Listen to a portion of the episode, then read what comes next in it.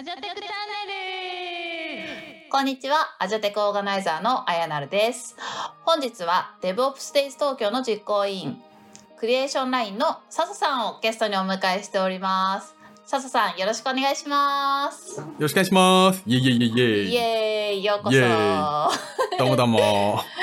さあ、笹さんにはですね、最近2回連続でアジャテクミニのモデレーターをしていただいたので、まあ、今日はそんなあの振り返りを一緒にしていければと思ってるんですけれども、まあ、まずその前に簡単に自己紹介をお願いいたします。はい、えー、笹です。よろしくお願いします。えっと、紹介してもらった通り、DevOps Days 東京の実行委員で、今、クリエーションラインってところでアジャイルコーチをやってます。で、えっと、DevOps Days 東京、せっかくなのでちょっと宣伝もさせてもらうと、どうぞどうぞ。えー、あありがとうございます。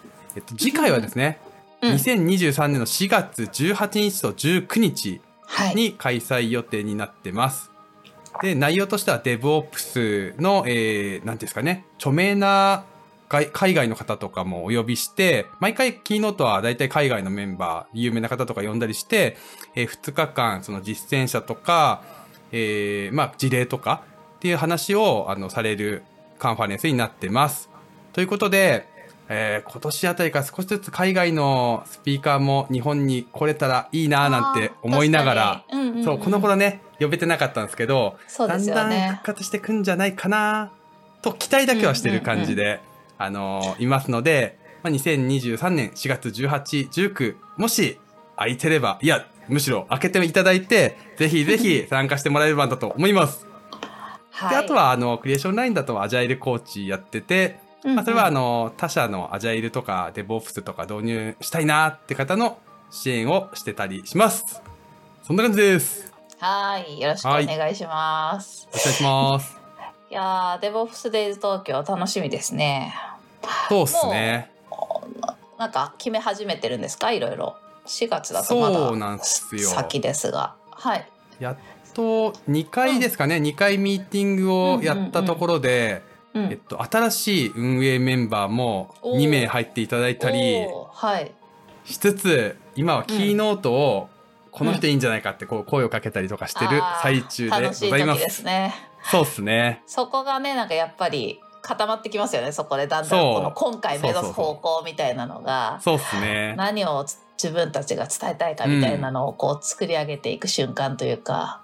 そうっすね。かそっか。あと結構か海外のメンバーがそのキーノートを、で今年も多分海外メンバーを、あのに声かけさせてもらってるんですけど、うんうん。やはり日本に行けるかとか時差がどれぐらいかとうか、んうん。あのまあいろんな条件が出てくるのでそこら辺で、まあなかなか難しいところはありつつって感じですかね。うん、そっか。あでもあれかアジャアジャイルジャパンも結構こはいの頃海外の人多いですよね。そうですね。アジャイルジャパンもアジャイルテックエキスポもキーノートは今年は外国の方でしたね。まあでもどちらもオンラインなので、まあうんうん。うん、時差はもちろん気にしないとですけど、うんうん。うんでもやっぱり登壇者の方もせっかくなら日本に行きたいって、ねえ。おっしゃるので、やっぱりしょうせっかくだからねその公演のうん。ついついでにというか公演のために日本に来ていただいてそこでまあおもてなしも含めて日本を楽しんでね。いただきたいですよね。本当そうなんですよね。だからあれなんですよ、そっ4月、この、はい。今回は18、19でちょっと遅いんですけど、毎年はい。4月の前半に持ってきて、うんうんうん。ギリギリ桜が見れるぐらいうんうんのうん。タイミングで開催してるんですけど、そうですよね。ロゴもね、うん。桜が入ってますもんね。そうそうそう、うんうん。いいこと言いますね。っていうかあれですもんね、一緒にはい DevOps Days 東京チームとして台湾にも行きましたもんね、ね台北。懐かしいな。懐かしいっすよね。デボープスデイズ台北めっちゃ楽しかったですね。あれがコロナ入るちょっと前ぐらいなんですか？そう ?1 ですね年前とかの時期かな。多分一年も前じゃないかな2019の秋？10月ととかかっすよね。ううんんうん。めちゃめちゃおもてなししてもらいましたよね。そうそうそうそう。ね台湾次々は日本に呼ぶんだっていう時に、いや本当コロナになっちゃったんですよねうん。そっかあその辺もねまたコロナ落ち着いたらうん。呼びたいですね、呼べるといいですそうね。そうそう。だから声かけてたんですけど、スピーカーで招待とかうんうんうんだったんですけど、あの、そもそも、なんていうんですかね、コロナでイベントが中止になり始めたタイミングだったんで、デボプスデイ東京のタイミングだとまだオンライン開催っていうのが、ノウハウが全然溜まってない。うん、そうですよね。4タイミングで月じゃまだね。そうそうそう。で、あれだったんですよね。その年だけ、あの、中止にしちゃったんですよね。うん。うん。あっ、ていう。中止だったんでしたっけ？そうそうそうそう。そうか。そうなんですよ。で、翌年オンラインでやって、そうそうそう。今年も、今年はハイブリッドですかね。う。うんん。そっか。あ、20 2021も2022もハイブリッドで。21から、あれハイブリッドどっちだったかな？ハイブリッドだった気がするな。ういんやーこれ。ずっとこうやって語り継がれるんだろうな。あの時は大変だった中止になってみたいなね。ね。そうなんですよ。ねえまあ来年本当 オフラインでねまたうんうん盛り上がるといいですね。そうですね。うん、とおそらくねアジャテクの参加者の皆さんもすごく興味のある方が多いんじゃないかなと思うので、まあそうです割ね。とアぜジャひぜひ。テクよりももっとなんだろう、うんコアな技術になるのかなデブオプスに結構フォーカスした、まあ、現場の技術の事例だったりとかの紹介が多い感じですかね。そうっすね。まあでもなんかそんなにすごいこう、遠いものだとは思ってもらわなくていいのかなと、うんうんなんかお隣さんぐらいの感じだと思ってるので、あそうかまあ一回来てもらえば、確かにあなんだ確かにちょっとこんな感じかっていうたらいいそうそうそうそう。ですね。ぜひぜひ。ね私も登壇させてもらった時別に確かに技術的な話何もできないけどなんかどうやってこう人を巻き込んでいくかみたいな話をさせてもらったりしたので、そういうセッションもいくつかありますよね。そうですね。あれですよね。うんうんあのー、荻野さんはい。荻野さんと一緒に。懐かしいわ。はい。教育人事系の話でしたっけ？そうですね。あれなんだったっけな、うん。うんうん。エンジニアの人材育成とかトレーニングの話とかうんうんうん。させてもらいましたね。ね。そういう内容から本当に技術的な内容まで、まあ、幅広くあると思うので、まあ、何かしらこう気になるのはあるんじゃないかなと思いますね。そうですね。うん、ぜひご参加ください。ぜひぜひ。よし、だいぶはい宣伝させてもらったぞ。そう私も興味あったからいっぱい聞いちゃった。で ちょっと本題にいや、そうっすね入ります。けれども、はーい。まあ本題もまあ一つ目はそのデボプスエイズ東京とのコラボっていう形でやらせていただいたアジャテクミニ、まあこれもはいだいぶ前なんですけど、5月ですね。5月18日、ももう半年前ぐらい。う半年前ぐらなんですけい。どはい。まあそのそれとあと、まあ、もう一個が最近10月18日に、えうんうん。ー、と IT プレーナーズさんのスポンサーで、えー一緒に企画した「アジャイルな世界の魅力とは」っていうタイトルのアジャテクミニに、えーそちらもさすさんに出ていただいて、まあ、どちらもモデレーターっていう形で出てもらったので、まあちょっと簡単に振り返っていけたらと思うんですけど、そうっすね。えっと、まあ、まずね半年前の方はちょっとうちらもねそんなに記憶がそうっすね。曖昧な今 いやでも振り返りは早めにした方がいいってことですね。言えることは。いやそれは本当にそう なんかこれだってちゃんとイベントの後に収録しようって言ってたんですよ、その日、うんうんうん。でもそのイベントの後のディスコードかなんかが盛り上がりすぎてはいはいはいはい。すごい遅くなっちゃってもう無理でしょみたいな。そうだ。そうだ。その当日に振り返りしよう収録しようってなってたのにそうなんですよ。深夜になっちゃって もう無理っすそうなんですよ。あで思い出した。懐かしい。思い出しました。懐かしいでしょ、私撮る気満々だったのに。俺もう無理だよっつって。もうもう寝るわみたいな感じで 結局撮れなくて、うんうんうんでもうその翌週ぐらいから私で妊娠して体調悪くなっちゃったんですよね。なるほどでそうずっとしばらく撮れなくてまああの今ちょっと安定期に入って落ち着いたので やっと撮れてるっていう感じなんですけど。と撮れる時にはもうすでに半年前 ね、ちょっと忘却の彼方なのでちょっと気になった人は、ぜひあの YouTube の方に動画上げてるのであの詳しくはそちらを見ていただければっていう感じなんですが、うんうんうん。ざっくり話すと,、えー、とうんうん。今年のデブオフステージ東京の基調講演んで話しきれなかったことをちょっと掘り下げて話してみようっっていう話していただこうという感じで、えっと、基調講演のクリエーションラインの安田さんと、えーあとクラスメソッドの横田さんにお越しいただいて、うん。まあ、社長談義を見るみね。たいな回でしたね。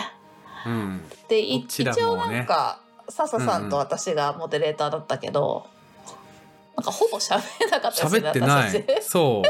あもの安田さんも横田さんも自分たちで そうそうえここどうなってんですかとかって感じで、うんうんうんどんどん喋ってくからね一参加者ぐらいの感じでしたね。ねたまに3箇所の質問呼び上げる程度で そうそうそうそう。二人の対談がひたすら面白くて、もうみんなそうっすね聞き入ってる感じでしたよね。うんうん。そうですね、んんん質問出し係みたいな感じでしたうんうね。んうんうん。そうですね。うん。まあこれもこの2社なんか自分のいるクリエーションラインもそうですけどなんかはい秋葉原で、なんか同じぐらいの年代うんうでん立ち上がってきた会社で、どちらもこうデブオプスとかアジャイルとかがこうなんですかね魅力的な企業だと思うのでぜひぜひなんかそうどんなあこんな会社もあるんだみたいなどんな会社があるのかなとかこう探してる方とかは一度こう社長社長ってねやっぱね会社の文化とか雰囲気作りにだいぶこう寄与すると思うのでちょっと2人のは話とか聞いてもらえるといいんじゃないかなっていう。そうですね。なんかどうやなんか自分自身の信念がどう変化していったかとかあとそれをうんうんうんうん。どうやって社員に伝えているかみたいなところですごい試行錯誤されていたりすごく工夫が見られてその具体的なお話も興味深かったですね。うんうんうんなんか社長としての目線でも学びがあるとはもちろん思うんですけど、うんうんうん。別にその一チームを動かすとかそういう時においてもすごいこういう姿勢って大事だなっていうのがもうなんかいっぱいそういうチップスが 聞けた感じでしたね。そうっすね。なんか本編で喋ってたのかここで喋ってたのかもちゃんと覚えてないんですけど、うん。なんかおどっちの会社もすごいこうよいい時もやばい時とかもありながら、うんうんうん。それでもやるというか、うん。なんだろう。あのーまあダメだったらダメだったでまたやり直せばいっかぐらいのつもりで、なんかこうやってってるっていうのが、うんうんうん。いやなんかすすごいなっていう。なんか自分だったら、ねいややばいやばいやばいとかなりそうだけど。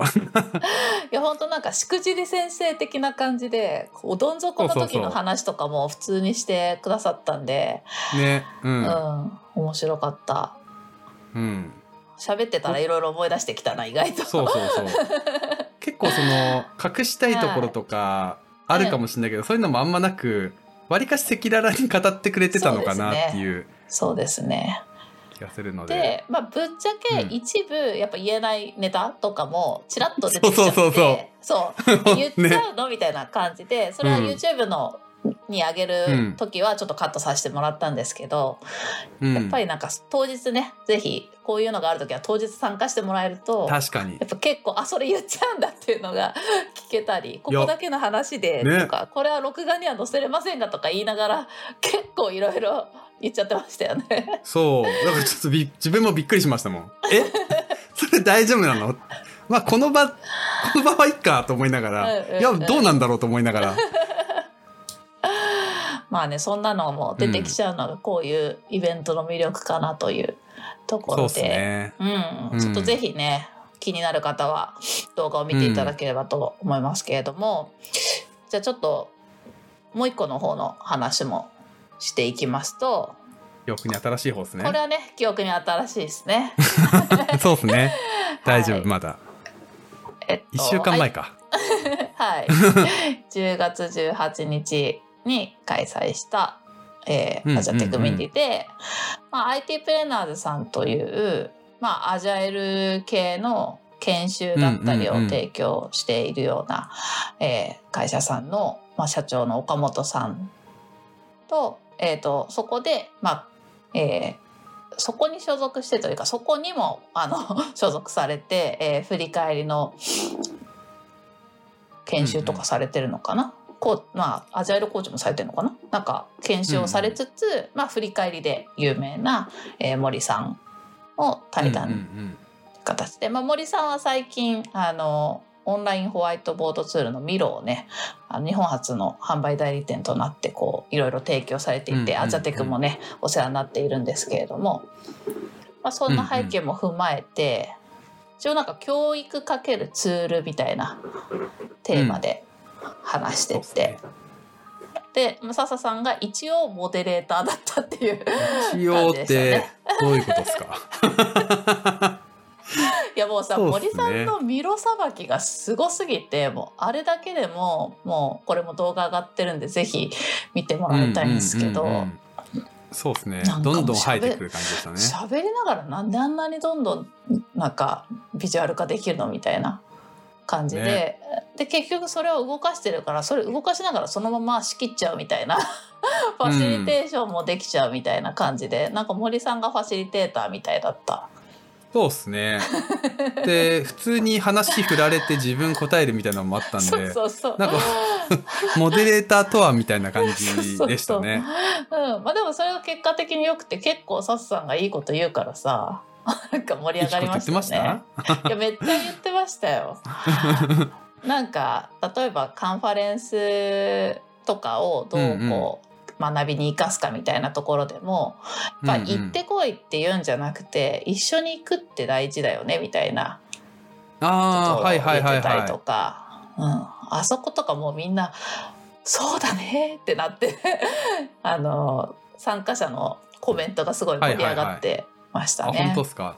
うん。なんか、あのー録画聞いてもらうとあれですけどそもそも森さんが言ってたんですよね。その昔連れてってもらったとか、うんうんうんうん。なんか一緒行くみたいなで確かにそれだよなっていう気がして、うんうんうん。自分自分自分よく考えても一緒に行ったかっていうと最初から一人だった気もするんですけどあれ？でもなんか でもなんかその後輩とかと行く時にいしいあの一緒に行こうよとか宇都宮でもコミュニティあるからちょ自分もあの運営してるから全然もう気楽に来ていいから行こう行こうみたいな感じで自分が行く場に招待するみたいのが多かったなとも思ってて。うんうんうん。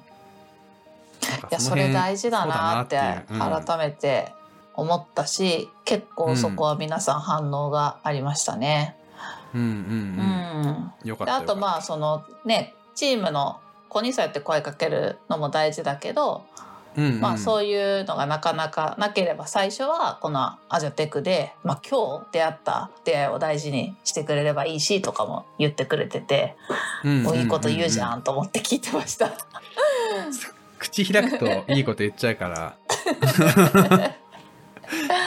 でもなんかあれでしたよね。その全体としてこうんう技術の話とかあんまなくて、こうんううん。人、人っていう感じの話だったなっていう印象そうですがね。記憶記憶的にはそんなんだったなと思うんですけど、うんうん。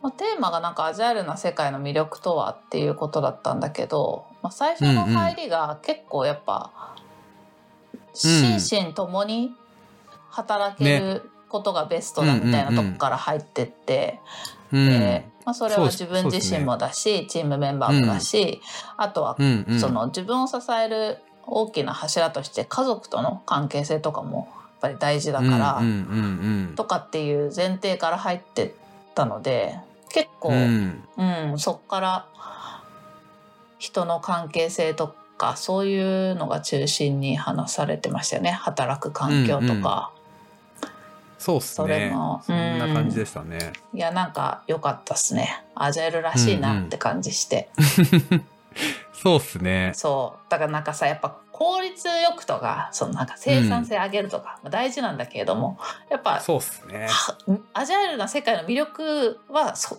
一番はそこじゃないんじゃないかなっていうのをうんうんうん、うん、改めて感じましたね。そうっすね。効率最初から効率とか重視するとね人もないがしろになりなるかもしれないしあの普通になんていうんですかねプロダクトって考えてもそのプロダクトをいいものにする、まずいいものにした後に効率よくすればいいのに最初から効率とか考えちゃうとなんかね、うんうんうん、あんまりうまくいかないことが多いのかなって気はしますね。そうなんか自分覚えてるのあれだな。岡本さんがそのはい。教育、なんで教育なのかみたいな話の中で出てきたんですけど、うんうん。なんかこう人はあ人を変えるきっかけになるのが教育だとは言ってて、うんうんただ変わらない人もいてその人はタイミングが合わなかっただけだみたいな。その変わるタイミングじゃなかっただけなんだみたいな話をしてて言。ってましたね。なんかそのタイミングみたいな。そうそうそうそうそう。うん。んんそうだなっていう。そうですね。終始なんかその押し付ける感じじゃなくてやっぱその人が自然と学びたいって思う時が学ぶタイミングだみたいなのが根底にありましたよね。そうっすね。うん、そうそうそう。やっぱいいいいプロダクト作りたいいいものをユーザーに届けたいとかってなった時にそこからこう、じゃあどうすればとかって自分が今足りないのは何だろう何を学べばいいんだろうっていうふうに自然となっていくから、まあ、上からこう言われてこの研修出ろとかじゃないという、うんうんうんうん話でしたよね。そうっすねうん、いや、まあめちゃめちゃ良かった。うん、うん。まあなんか、とはいってもなんかこう、好奇心を引き出す秘訣はありますか？みたいなのはやっぱその参加者からも質問が出てて、うんう一番最後のところとかですかね。うん、うん、でやっぱでもそういうそのタイミングが違うっていうのはありつつも、とはいってもさ、みたいなのも多分みんなの悩みではあるんだろうなっていうのうん、うん、もうん。感じた感じですね。そうですね。なんかまあ引き出すんじゃ、ではないって言ってたけど、まあ、とはいうんうんえなんかどうやったらそのうんうんうんうんやる気、なんていうんだろうなやる気スイッチを押せるうん。みたいなのがこうんうんうんう。うんメモに残ってたりしますけど、うーんとかそうねですね。まあ、そっからカンファレンスの話になってたのかな一緒に行こうとかって。うんうん。そうですね。うんまあ、なんか最初の方はこうワンオンワンとかなんか日常的に話してこの人がどんなことに興味があるのかとかって話もあったんですけど、まあそのカンファレンスとかであればやってみなとか行ってきなとかじゃなくて一緒に体験するとか一緒に行ってみるみたいなのがいいよね、みたいな話になってた気がしますね。ですね。なんかいい流れでしたよね。うん、でなんか「アジャイルジャパン2017年」のやつがなんか初めてその連れて行ってもらったやつだよとかあこれ森さんが言ってたんでしたっけ？確かなんかみんなそこに実はいたみたいな話になって、そうそうそうそうそうそう。その辺の人ね。うんうんうんうん。ね2017ぐらいから、そのこのアジャイルコミュニティ界隈にうんうん。いた人たちが、まあ、今ねこうやって自分が主導するような感じで動いてるっていうのもちょっとうん。うんうん感慨深かったですね。そうっすね。あみんなあそこにいたんだみたいなね。確かにそうなんですよね。なんかもっとでもあでもそう言っても2017って5年前か。うんうん。そっか。うん。いや、なんかもっと前からや、なんか森さんとかもう振り返りの森さんみたいな。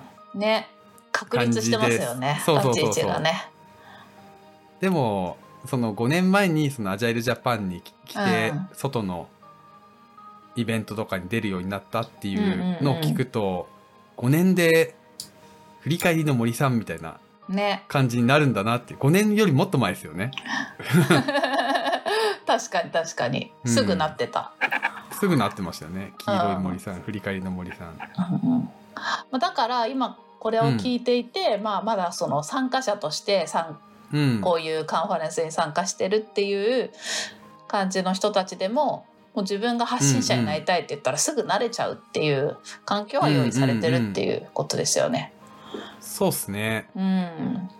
笹さんもねなんか2017ぐらいから。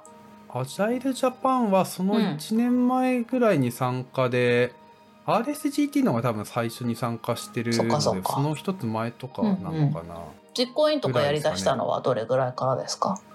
実行委員は DevOps デイズ東京が2019とかそんなもんじゃないですかね、うんうんうんねだからまだ、うんまだそんなですよね。そうそうそうそう。そうなんです2019よっ。てまだ。ね3年前4年前ぐらい。そうそうそうそう。うんそんなもんなんですよ。ね。あでもやっぱり私と大体同じぐらいですね。私も、うんうんうん。そうみんないたって言ったけど私はアジャイルジャパン2017にはいなくて いなかったんかい2018に初めて行った。はいはいはい、はい。まだいなかった、うんうん。2018に初めて行ってで2019から実行委員かな？っていうええ。あじゃあもう感じなんで。1年参加者で入ってその次からもうそんな予定なく実行2018なんてこうフラッと連れてかれて行っただけですよ、それこそ当時のリーダーが行こうって言ってくれたからあじゃあ行ってみますって言って行ってっていうぐらいで。え。ええちなみにうん当時のリーダーが連れてってくれて行ったそこで、なんであそこで何かあったから次の年の実行委員とかなのかな？とあ違うの？ないです。え？じゃあ何故？どんな経緯で実行委員だったんですか？経緯はそうんうのん後のジャスト東海、うんうん。2018のジャスト東海に荻野さんジャスト出てくんが そうそこにジャストが出てくるっていう、で 荻野さんが登壇するってなってうんで、うん。そこでなんかメインは荻野さんの話なんだけどその、うんうんうん。研修でこんなこともやってますっていうので一緒に登壇しないかって言われて、うんうんうん。でもう最初超やで「えななんで私がそんなところで? 」みたいな。全然エンジニアでもないしみたいな感じなんですけどまあすごい誘っていただいて出てで、まあ、そその公演と同じものを翌年の DevOps Days 東京でやらせてもらったんですけど。そう。でその時になんか平鍋さんがたまたま基調講演で私たちが特別講演みたいな感じででご一緒させてもらって平鍋さんとすごい意気投合してうんうん。でなんかそういうやり取りを SNS で発信してたらうんうん。アジャイルジャパンの実行委員やりませんかって声がかかったっていう感じでした。へえだから途中からなんですよ。もうほぼ決まってて、えー。に2019のいろんなことが決まってるところからちょっと覗いて入ってっていう感じでしたね、最初の年は。そんなほとんどまだ実行委員の人出てきてないですもんね。平鍋さんが実行委員っていうか、なんかこう相談役みたいな立ち位置なのかなと思ってましたけど、違うのかな？あそんな感じだと思います、まあ、元実行委員でアドバイザーみたいな感じだった時期ですね、ねそうなんですよ。その平鍋さんとつながってそこからなんだ、はい。あでもメインで声かけてくれたのは、うんうん。あのブッチさん。川淵さん。あはいはいはいはい。が、まあ、ちょっと研修つながりであのお話ししたことがあって、うんうんうんううん。それでへ話したことあるけどまあ多分 明るいしいいんじゃんぐらいの感じで。理由はよくわかんないけど声かけてくれて。まああとでも自分の会社のテクノロジーカンファレンスとかで運営自ー体はうん。もうけいろいろ経験してたので。うんうん。うん。でもアジャイルとか全然わかんなかったですよ。アジャイルわかんない。アジャイルジャパンっやていう。そうそうそう でもなんかね多分違う要素を入れたいとか、うんうんうん、そういう視点で呼ばれたっていうのもあるのかなと、うんうんうんうん当時は言い聞かせてましたけど。ね、でもねそういうところで始まって、うん。アジャイルテックエクスポとかも立ち上げてなんだかんだ、ポッドキャストもやってねえ。もう登壇なんでジャストでと登壇しないといけねえのって言ってた のから数年ですよびっね。くり数年で。そう。だからね本当なんか話がめちゃくちゃそれちゃったけど。うんうんうん。あ確かに。でこうこうでも発信したいとか、その運営とか携わってみたいっていうね、興味がある方はいくらでもチャンスはあるのでね。うん活躍してってほしいですね。もね、今だとあのスクフェス、ペケペケってもう地方、まあ、すぐこん、うんうんうんうん。今一番近いのだと札幌とうはいはい。その後は RSGT 挟んだ後に福岡があってみたいな、うんうんうん。まあ北から南までうんね。あるんで自分の地日方に近いどこでも、うん、ね。あの実行委員とか協力したいですっつったら多分入れてもらえる気がしますし、発表する場もそれだけ増えてるので、そうですね。うん。ね運営じゃなくて発表の方でもこうん、うねどんどんチャレンジしてもらえるといいなと思いますね。ね、はい。二人で二人で登壇とかもあるし、うんうん。あ、うん。二人で登壇すごい楽しくておすすめ。うん、心細くない。ね。なんと話してる間にだいぶ時間経っちゃってますね。いやそうなんですよ まあちょっと話がすごくそれてしまいましたがまああの、うんうんうん。アジャテックミニ2回、えー分の動画が YouTube に上がってるのであとまあもちろんそれ以外の動画も上がってるのでぜひ見ていただけると嬉しいですというのとあと最後に1個だけ告知したいのが、もう次のミニがある程度決まってきてて12月うんうんうんにゾンビスクラムサバイバルガイドのワークショップをやる予定です。はい、いはいいっすね。楽しみ。これちょっと今話題ですよねゾンビスクラム。そうっすね。笹さんも持ってますか？すよね。自分も持ってるんですよ。これなんかお動画でも出るんですさか出るのは。はいこれもそうですね、多分まだちょっと登壇者の OK もらってないけどあのイベントやること自体は OK いただいてるので、まあ、おそらくはい動画もはいはいはい。出る予定ですが、まあ、ぜひでもやっぱり当日ワークショップに参加していただけると楽しいんじゃないかなと思いますね。うんうんうんうん。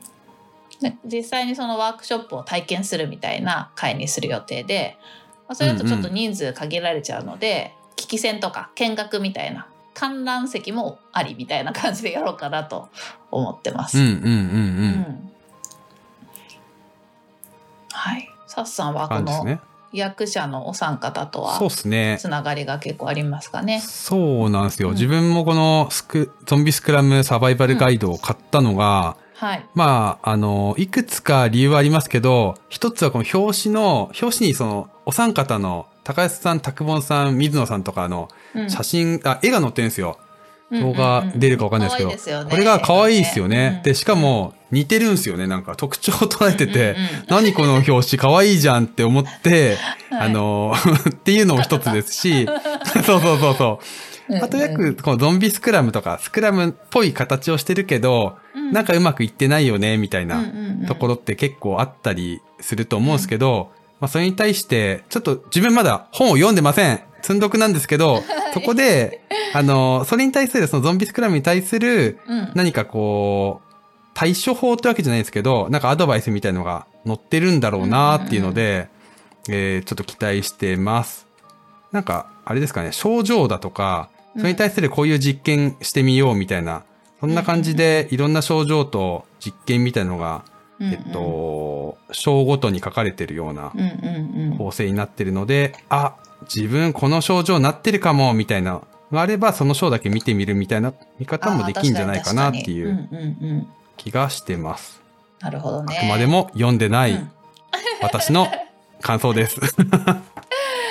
まあ確かにその、はいこうやれば成功するよとかこれがモデルケースだよっていうのだけじゃなくて、うんうんそうやってなんかでもこうやって失敗しちゃうことあるよね。こういう症状あるよね、うんうん。みたいなところから、うんうんうん。じゃあそこをどうやって打破するのみたいな風なアプローチで話してくれると、なんか、うん。